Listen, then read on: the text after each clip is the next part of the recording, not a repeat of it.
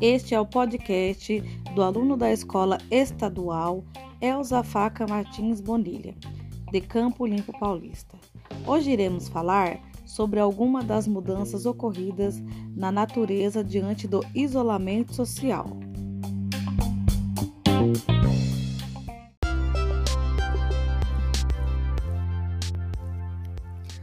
Olá, aqui quem fala é o Murilo de Jesus. Hoje é dia 8 de junho de 2020.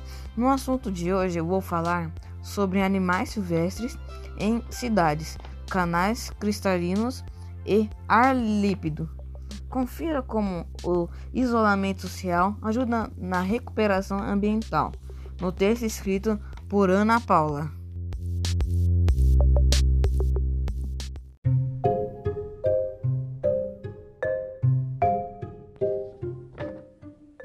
Várias medidas de isolamento social estão sendo tomadas mundo afora para conter a expansão do novo coronavírus, e isso tem mudado o comportamento de alguns animais e até mesmo da paisagem.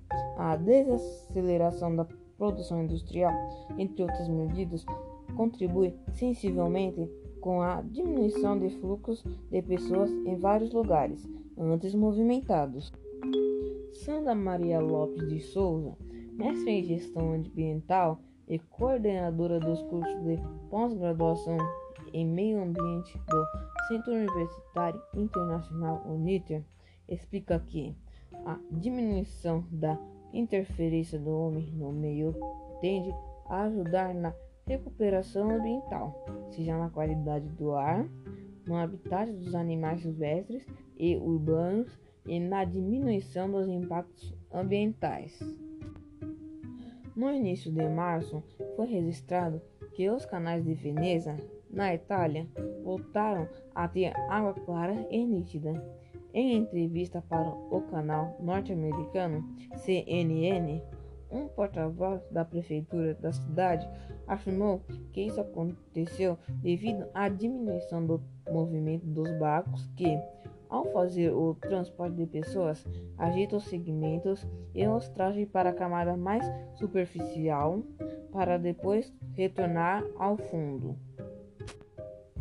Os sedimentos são resultantes da erosão de rochas, da precipitação química a partir de oceanos, vales ou rios. Também pode ter uma origem biológica por organismos vivos ou mortos, depositados na superfície da Terra ou nos corpos hídricos, explica Sandra.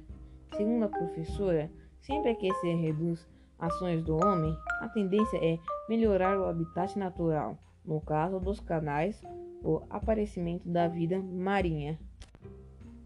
Com a reclusão, os animais silvestres também passaram a ocupar os espaços urbanos, um grupo de veados, por exemplo, apareceu circulando pelas ruas de Nara, no Japão. Na Itália, vários animais como ovelhas, javalis e até um cavalo caminharam tranquilamente pelas ruas vazias. Já na Tailândia, foram os macacos que dominaram as ruas devido à ausência humana. Não é de hoje que estamos percebendo que a fauna está cada dia com menos espaços apropriados para abrigo.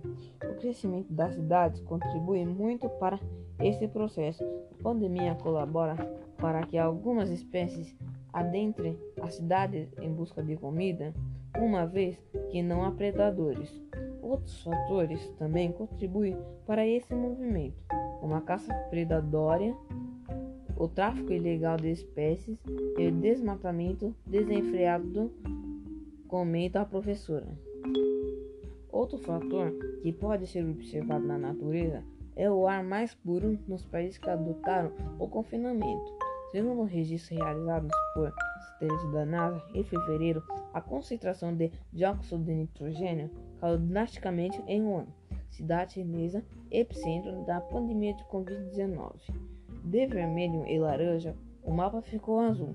O mesmo fenômeno foi registrado pela Agência Espacial Europeia no norte da Itália, em uma área confinada há várias semanas para combater a propagação da doença.